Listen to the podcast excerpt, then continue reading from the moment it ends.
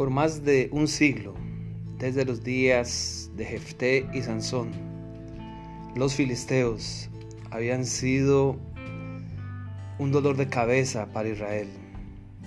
Era el pueblo que los oprimió por muchos años y aunque hubo libertadores como Sansón y Samuel, siempre estaban allí creando problemas, siendo el último la muerte de Saúl y sus hijos.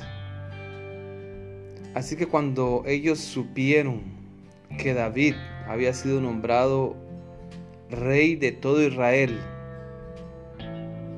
ellos decidieron mantener el control que habían sostenido por todos esos decenios. Así es que subieron todos los filisteos para buscar a David. Y una vez más dice que David cuando lo oyó descendió a la fortaleza.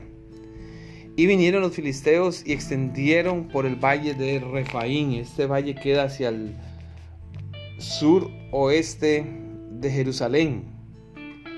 Y allí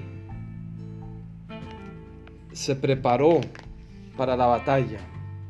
Pero antes de eso, David una vez más manifiesta esa fe que le había caracterizado siempre.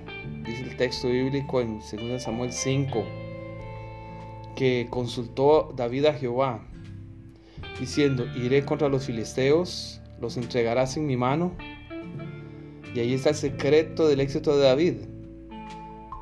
Y Jehová respondió a David, ve porque ciertamente entregaré los filisteos en tu mano. Y así lo hizo David, llegó a ese lugar, luchó y los venció. Y él dijo con fe, quebrantó Jehová a mis enemigos, delante de mí como corriente impetuosa.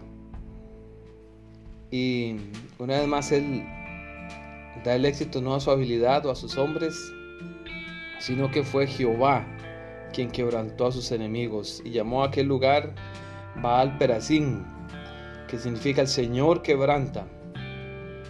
Y una vez más los filisteos volvieron a reunirse con el deseo de tomar venganza y, no darse de menos, porque saben que David estaba creciendo y su poder en Israel iba extendiéndose.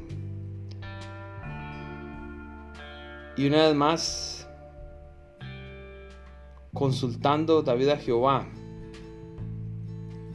el Señor le respondió, no subas esta vez, sino rodéalos, y vendrás a ellos enfrente de las balsameras. Las balsameras es un tipo de planta, como el nombre lo sugiere, donde se, se saca bálsamo. Algunas versiones sugieren que es una especie de morera los estudiosos sugieren que es un arbusto que se encuentra eh, comúnmente en Israel. Y el Señor le dijo, cuando oigas ruido como marcha de por las copas de las balsameras, de las moreras, entonces te moverás, porque Jehová saldrá delante de ti a herir el campamento de los filisteos. Note que lo mismo fue aquí. David clamó, Dios dio la promesa, entonces Dios actuó, quebrantó Jehová y en esta segunda ocasión dices, Jehová saldrá delante de ti. Y David lo hizo así, como Jehová se lo había mandado, e hirió a los filisteos desde Jeba hasta llegar a Geser. Este fue el fin de la influencia de los filisteos sobre Israel y sobre la tierra de Canaán. No se vuelven a mencionar como un poder inquietante ante Israel y poco a poco desaparecieron de la historia. Lo importante es que aun cuando hay enemigos como los filisteos, si hacemos como David,